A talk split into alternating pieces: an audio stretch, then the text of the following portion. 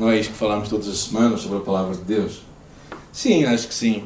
Mas hoje eu quero falar muito acerca deste assunto. Foi algo que Deus tocou muito no meu coração durante as minhas férias. Sabem que uma das minhas predileções, uma das coisas que eu mais gosto de fazer, é conhecer novos lugares e também uh, fazer caminhadas. É das coisas que eu mais gosto de fazer. Uh, e, e, é sempre, para mim, eu gosto sempre de ir além dos desafios que lá está escrito. Não é? Se lá diz 4 horas, eu normalmente faço em 2 horas. Porque se fizerem menos e mais que isso, não me sinto muito satisfeito. Uh, eu gosto de desafios, é parte da minha própria natureza. E tive duas oportunidades já nesta última fase do nosso tempo, aqui no Caramulo, e perto de, de Tondela, um lugar muito bonito mesmo. E lá em cima, naquelas montanhas, fiz dois. Um que correu excelentemente bem, porque estava muito bem sinalizado, e um outro percurso que não correu assim tão bem, porque havia muitas faltas de sinais pelo caminho. É? E foi numa série de tentativas que consegui chegar e consegui fazer aquilo um pouco mais tempo do que aquilo que eu gostaria de gastar. Mas eu vou falar disso mais tarde. Mas ao pensar nisso, ao pensar nos sinais que encontrando pelo caminho, fez-me muito lembrar dois textos bíblicos que vou partilhar convosco e que depois quero ilustrar na, minha própria experiência. Né? A primeira delas está no livro de Salmos, está bem? Salmo capítulo 1, versículo 1 até ao versículo 3. Bem-aventurado o homem e a mulher, certo? Bem-aventurado o homem que não anda segundo o conselho dos ímpios, nem se detém no caminho dos pecadores, nem se assenta na roda dos escarnecedores. Antes, tem o seu prazer na lei do Senhor e na sua lei medita de dia e de noite. Pois será como árvore plantada junto a ribeiros de água, a qual dá o seu fruto no seu tempo. As suas folhas não cairão e tudo quando fizer prosperará. Como é o homem feliz, como é o homem abençoado. Se eu te perguntasse a ti o que é que determinaria tu seres uma pessoa abençoada ou feliz, se calhar tu não responderias da forma como o salmista responde. Talvez tu porias algumas coisas que gostarias de ter, algumas coisas que gostarias de fazer, mas é interessante o que o salmista nos ensina. Pela negativa, o homem feliz é um homem que não pensa como os outros. Ou seja, o seu pensamento não anda, não, não segue o conselho dos outros. Sua forma de pensar não tem a agenda que este mundo tem. Segunda coisa, não se detém no caminho. Ou seja, a sua forma de viver, a sua forma de, de agir, não age como os outros. Há muita gente que usa os outros como desculpa para os erros que nos fazem. E finalmente ele diz: não se assenta. É uma ideia de pertença, de estar a viver. Ou seja, a plana negativa não é alguém que, cuja agenda, a sua agenda são os outros, o pensamento dos outros, as atitudes dos outros. Mas pela positiva, o que é que ele diz? É aquele que tem, que se alegra ou tem prazer na sua relação com a palavra de Deus e nela medita dia e noite. Há uma diferença entre meditar e meditar, certo? Há muita gente que se deita na palavra e não medita na palavra. E eu acho que este é o grande desafio, é que, que o homem abençoado consegue encontrar aqui motivo de alegria e de direção. Uma pessoa é abençoada quando a palavra é eficaz na sua vida, quando ele vive, quando ele molda o seu pensamento o seu agir e o seu viver naquilo que aqui vem. Ou seja, quando a sua agenda não é uma agenda do mundo lá fora, de toda a gente lá fora, a forma de pensar, de viver e de pertencer, mas a sua agenda é a agenda de Deus. Eu tenho pensado que isto é chave para tudo. E por ser a chave para tudo, realmente às vezes nós nos entretemos com muitas outras coisas à volta. Eu, por acaso, achei interessante que eu tinha pensado nesta mensagem há 15 dias atrás. Por isso, de, de, antes de, de, ouvir o Samuel a falar no sábado anterior é? sobre o poder da palavra, e decidi não mudar nem mesmo e, e avançar e preparar a mensagem. Porquê? Porque quando nós percebemos isto, que aqui o Salmo diz, é que a pessoa, quando medita na palavra, quando está na palavra, ela tem vida espiritual e ela é como uma árvore que está plantada junto a, a ribeiros de água. Ou seja, há lugares onde há alimento e no tempo certo ela dá fruta.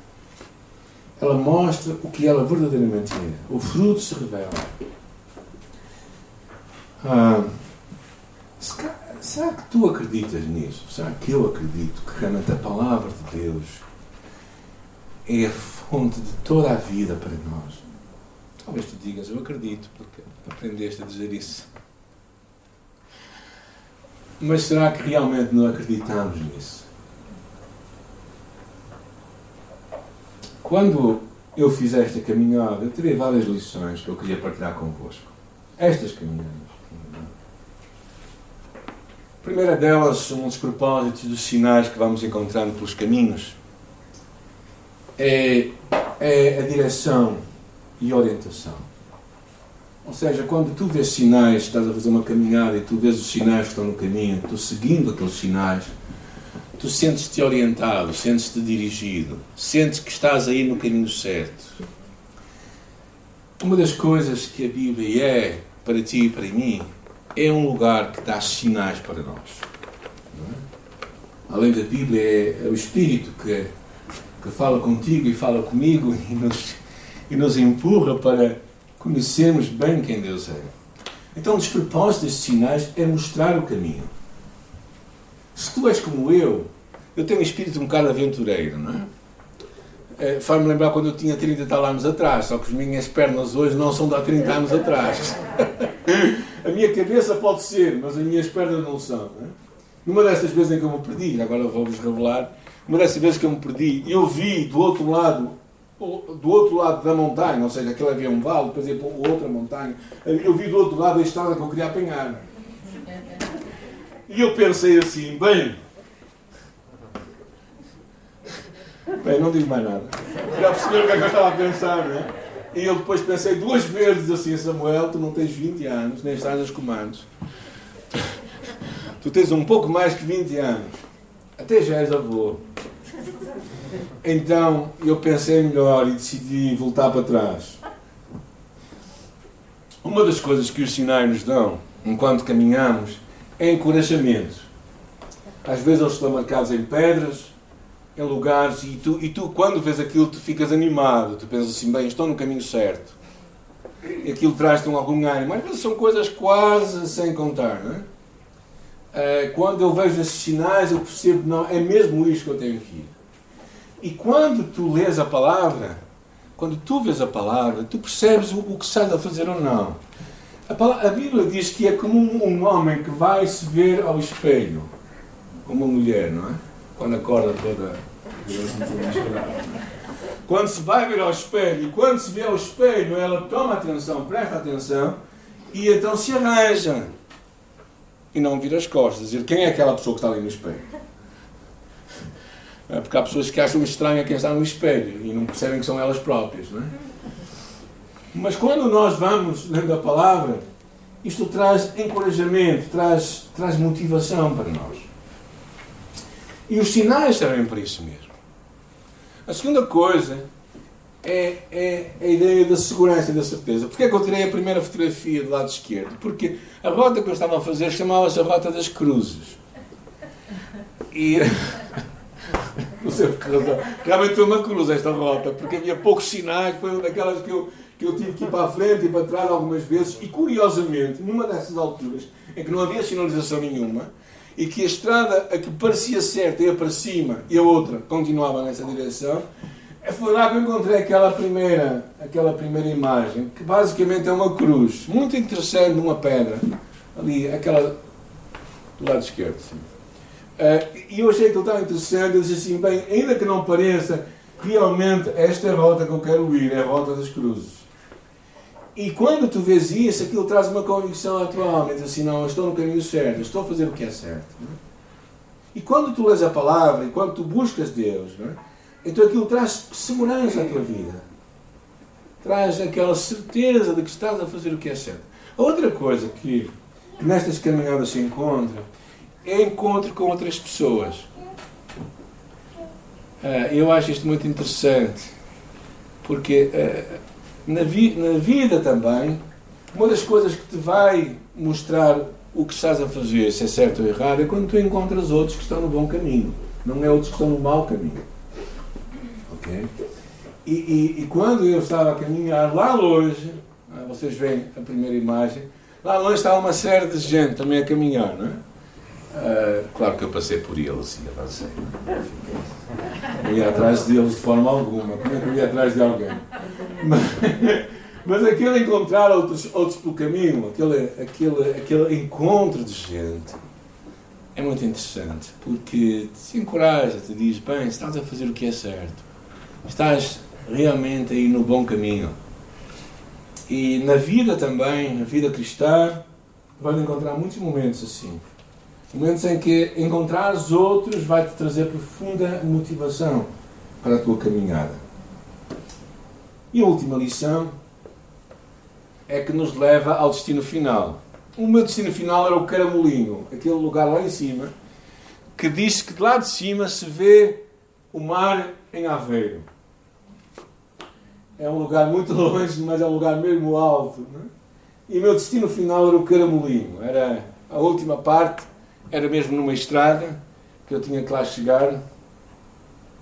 Quando tu segues o, rota, quando tu segues os sinais, quando tu fazes o que deves fazer, quando tu não começas a inventar muito, nem te queres meter por atalhos que tu achas que são bons caminhos, quando tu ouves o que Deus está a falar contigo, então tu vais chegar ao destino final. Pode demorar um pouco mais, pode chegar um pouco mais cansado, e, uh, e enquanto eu estava a pensar nestas lições que Deus estava a trazer à minha vida, não é? Eu pensei para mim próprio, bem, mas então porquê que nós, tu e eu, não levamos mais a sério o nosso tempo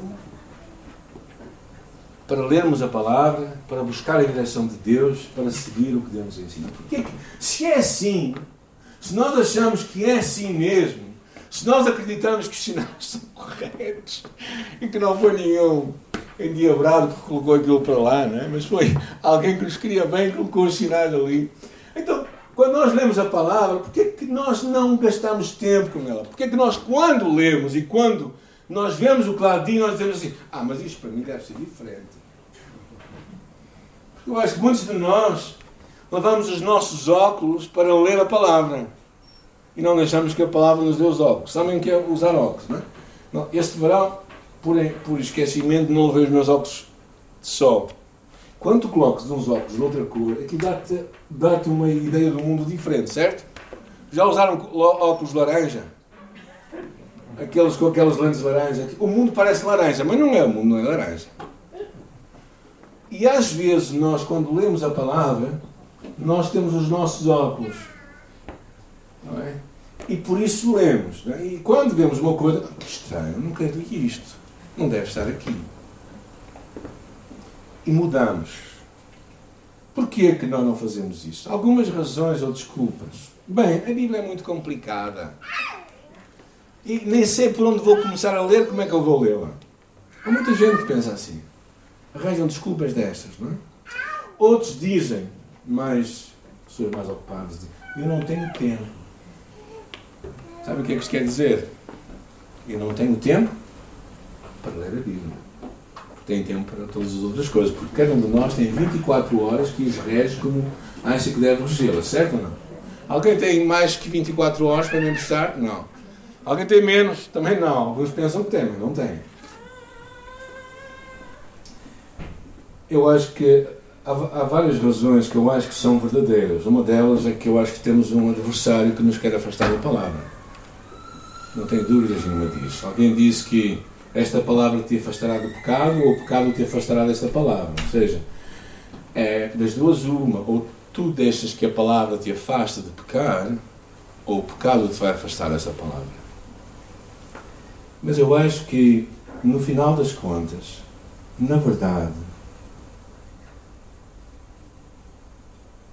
eu acho que nós não acreditamos no seu valor, na sua importância, sua relevância, na sua urgência, na sua eficácia. Na verdade, eu acho que, em última análise, nós dizemos as coisas, o mundo não é como a Bíblia fala. E tentamos articular a nossa fé como achamos que devemos articulá-la. Ou seja, fazemos o que um homem chamava o Evangelho segundo os Santos Evangelhos, que é o quinto Evangelho, que é um Evangelho composto de tudo aquilo que nós acreditamos, mas que não está na Bíblia. Entenda? E aquele, aquele tipo de Evangelho que, que, que, nós gostamos, que nós achamos que deve ser assim. Não tem que ser como a Bíblia fala. Os quatro Evangelhos não são completos. Vamos escrever o quinto Evangelho. E daí alguns ilustres decidem fazer isto. Eu tenho pensado muito nisto para mim próprio, porque eu acho que o maior problema é mesmo este. Tu e eu não acreditamos, de alguma forma, que esta palavra é relevante. Tu e eu não acreditamos que esta palavra pode ser verdade mesmo a sério. Tu e eu não acreditamos que o que aqui diz é mesmo assim. Nós, nós, nós de alguma forma usamos uns óculos que aumentam ou diminuem ou qualquer outra coisa. Eu acho que é por causa disso que nós não levamos mais a sério o nosso tempo com Deus e com a palavra de Deus, de uma forma aberta e empenhada. Porquê é que nós, quando vamos ler a Bíblia, começamos logo com sono? E estamos a ver uma série que nós gostamos no Netflix e nós não temos sono nenhum. Não sei se já aconteceu com alguém. Comigo já aconteceu algumas vezes. Mas talvez seja só comigo. É? O apóstolo Paulo é interessante, que ele sabia muito bem o, o ser humano. E Deus revelou e disse assim, Paulo escrevendo ao jovem pastor Timóteo, dizendo assim, tu porém permanece naquilo que aprendestes e de que foste inteirado, sabendo de quem o aprendestes e que desde a infância sabes as sagradas letras que podem tornar-te sábio para a salvação pela fé em Cristo Jesus. Toda a Escritura é inspirada por Deus e útil para o ensino, para a repreensão, para a correção, para a educação na justiça, a fim de que o homem de Deus seja perfeito e perfeitamente habilitado para toda a boa obra. Algumas lições importantes aqui. Paulo sabia que era a palavra que iria ajudar Timóteo a mudar o mundo à sua volta, a mudar a sua vida e a mudar o mundo à sua volta. E por isso ele fala de duas coisas. Primeiro, ele fala a base de que ele permanecesse naquilo que aprendeu, que é aquilo que foi ensinado. Fala as sagradas letras. Primeira coisa, sabe de quem o aprendeste. De quem é que Paulo aprendeu?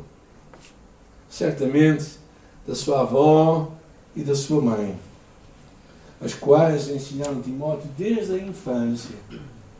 A importância de tu perceberes que a maior herança que tu dás nesta vida não é o dinheiro que vais deixar quando morreres, que se vai terminar num instantinho. Não é a casa que tu deixas porque ela vai cair um dia, não é o carro que vai ter problemas mecânicos, mas a maior, a maior, a maior, o que tu mais podes deixar a alguém, a maior herança, é verdadeiramente a palavra, o ensino da palavra. Mas não somente o ensino da palavra. É interessante, ele diz, não é? Aquilo que aprendestes de mim.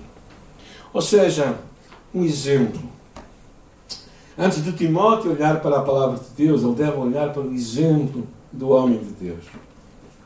Porque a Bíblia fala que nós somos uma carta aberta, lida por todos os homens. Vocês já perceberam que as pessoas veem mais da vossa vida do que vocês pensam? As pessoas sabem mais do que vocês fazem do que aquilo que vocês acham. É tipo aquela experiência que uma vez mandaram, uma vez lá na minha vizinhança, uma vizinha minha que gosta muito de mim, com certeza. Havia lá uma família de, de romenos lá na rua e, e estavam a pedir. Então disseram: vá àquela casa e peça lá. Agora, se eu não lhes abrisse a porta, se eu não os recebesse, achas sobrinha. Ou seja, as pessoas estão a ver a tua vida mais do que te julgas. Sabe quem aprendeste. E a segunda coisa que Paulo fala aqui, que eu quero dedicar este tempo final, sabe o poder que a Bíblia tem. E fala de quatro propósitos interessantes. Primeiro é o ensino. A importância da palavra, que a palavra é como um filtro que nos ajuda a ver o que é lixo e o que é verdadeiro. Ou seja, a Bíblia é que mostra mais do que os teus pensam. Ah, eu não penso, eu não penso assim. Qual é a tua opinião acerca deste assunto? A minha opinião é esta. Bem, tu podes ter a tua opinião, tenho a minha opinião, todos nós temos a nossa opinião, certo? Agora, o que é mais importante nisto tudo é, é a opinião de Deus. Por isso é que às vezes quando, quando as pessoas pensam muito em sistemas democráticos, sabem que a palavra demo significa povo, mas às vezes parece mais demónio, não é? é e, e às, vezes, às vezes as pessoas pensam que o que é importante é a maioria. Não é a maioria que é importante. A maioria está a caminhar para o inferno. Então, o que é importante é que o ensino de aqui. É interessante que Ted Ward diz: ensinar não, não quer dizer informar, mas mudar e transformar. E esta é uma coisa que precisamos de resgatar muito. É importante conferirmos as nossas crenças à luz da, da Bíblia.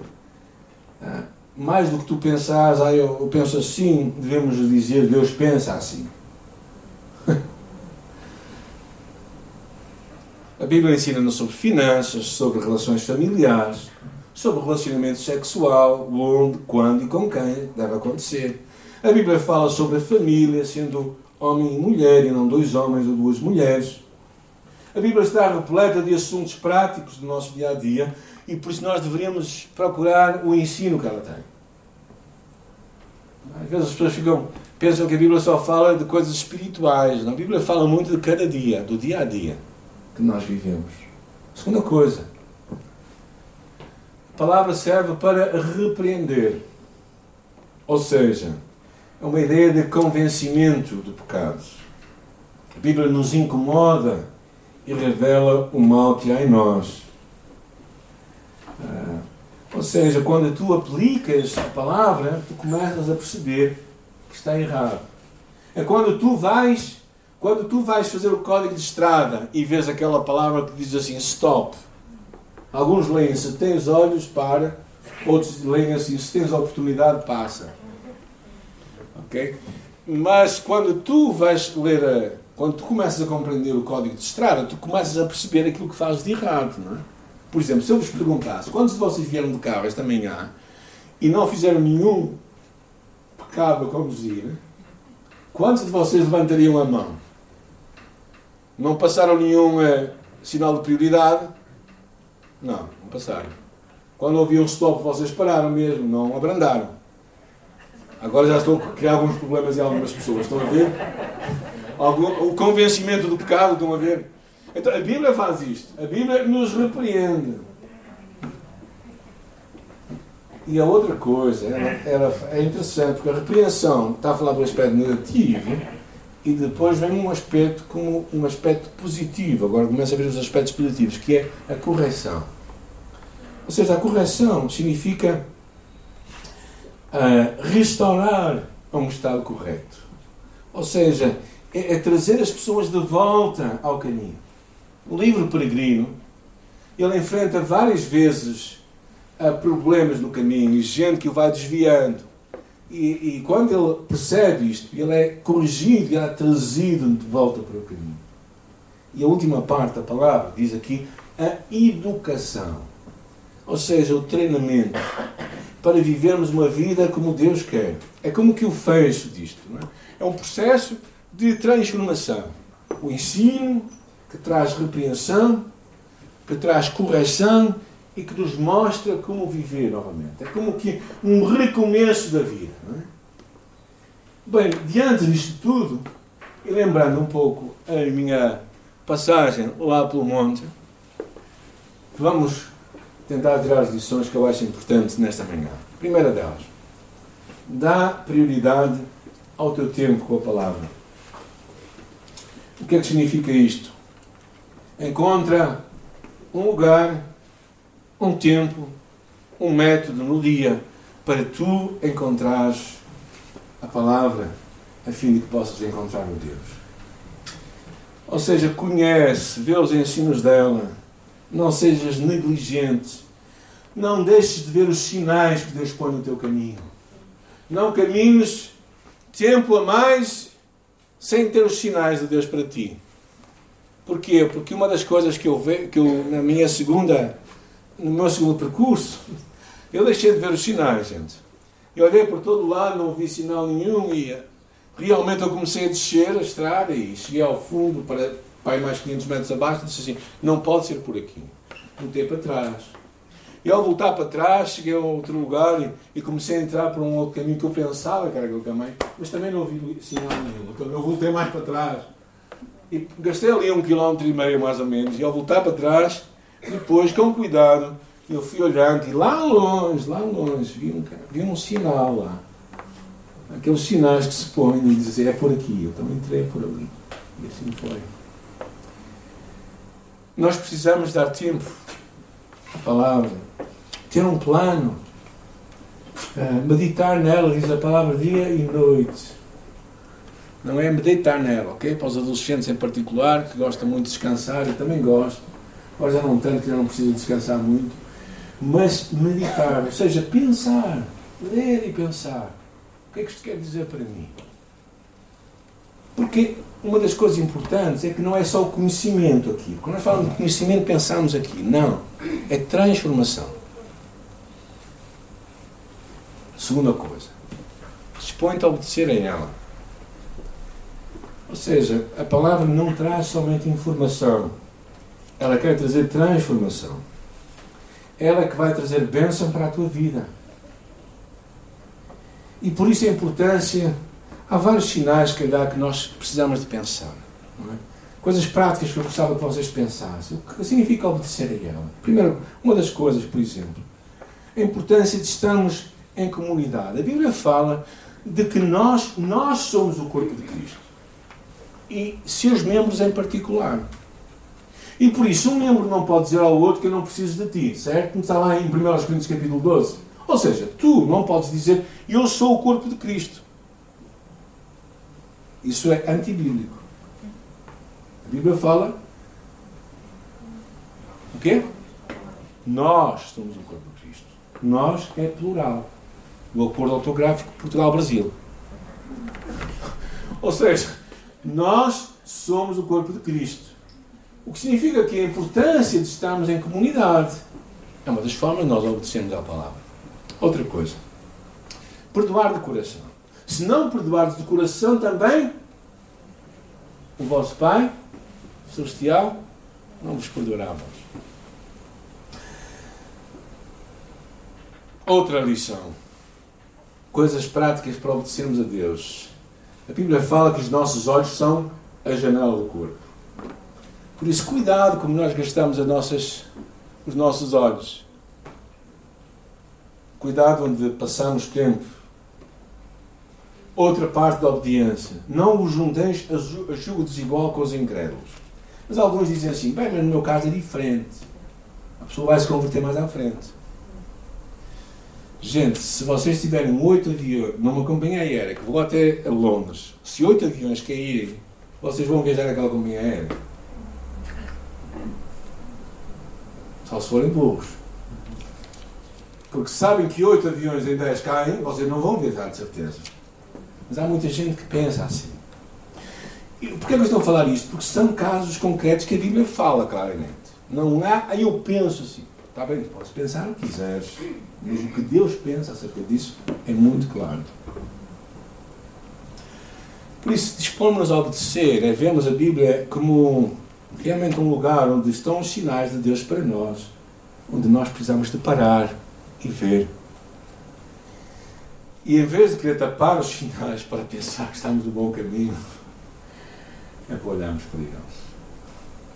E a terceira coisa que eu queria vos encorajar e desafiar é crescer no conhecimento da Bíblia. Aproveita as oportunidades para crescer na, na palavra de Deus. Muitos de nós, nas nossas profissões, passamos a vida inteira a ter formações, certo ou não? Alguns de vocês, se eu perguntasse qual foi a formação, a última que teve, vocês já ficariam já fartos de ouvir isso, porque sabem que as formações são importantes. Mas há muita gente que acha que quando se converte, de repente tem todo o conhecimento de Deus. Então, não acham que seja muito mais importante usar as oportunidades que Deus está a trazer à igreja para nós aprendermos mais de Deus e mais da palavra de Deus? É? Ah, eu já sei o suficiente. Vocês sabem o que acontece quando alguém está num emprego e diz que já sabe o suficiente e não quer fazer as formações? Ele tem uma porta suficientemente aberta para eles. Eu acho que às vezes nós pensamos que a Bíblia é diferente.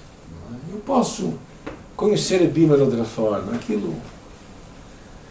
Não, gente, não é assim. Começamos esta viagem, esta mensagem com a minha viagem. Das coisas mais agradáveis é chegar ao fim de uma viagem. Chegar ao fim e pensar assim: eu consegui, estou são e salvo, valeu a pena. Foi difícil, foi custoso. Algumas vezes eu pensava que este não era o caminho, mas estava lá assinalado e era, então eu tinha mesmo que caminhar por ele. É, porque eu sabia que se eu fizesse tudo como estava lá os sinais, eu chegaria ao final. E no final poderia descansar, poderia ir à piscina. Naquele dia tinha, tinha folga para ir à piscina. E poderia saber que fui bem sucedido o meu encorajamento para ti e para mim, a sério para mim, muito mais para mim do que se cá para ti, é que este livro que nós trazemos ou que nós lemos de vez em quando se torne real para nós. O Salmo 119, o salmista fala tantas coisas interessantes que ele diz assim: Oh, quanto amo a tua lei, a minha meditação de dia e de noite. O salmista, o rei David, sabia que, que este livro tinha que ser muito mais do que simplesmente um livro de, de, de leitura enviosada. Tinha de ser um livro em que tu e eu montávamos a nossa vida. A nossa vida. Ah, eu quero te encorajar a, a tomar estes desafios para ti. Quando lês a palavra de Deus, não, não, não personalizes, não, não desvies a atenção do que Deus está a falar contigo, mas olha nessa palavra para ti e agarra e torna real a tua vida.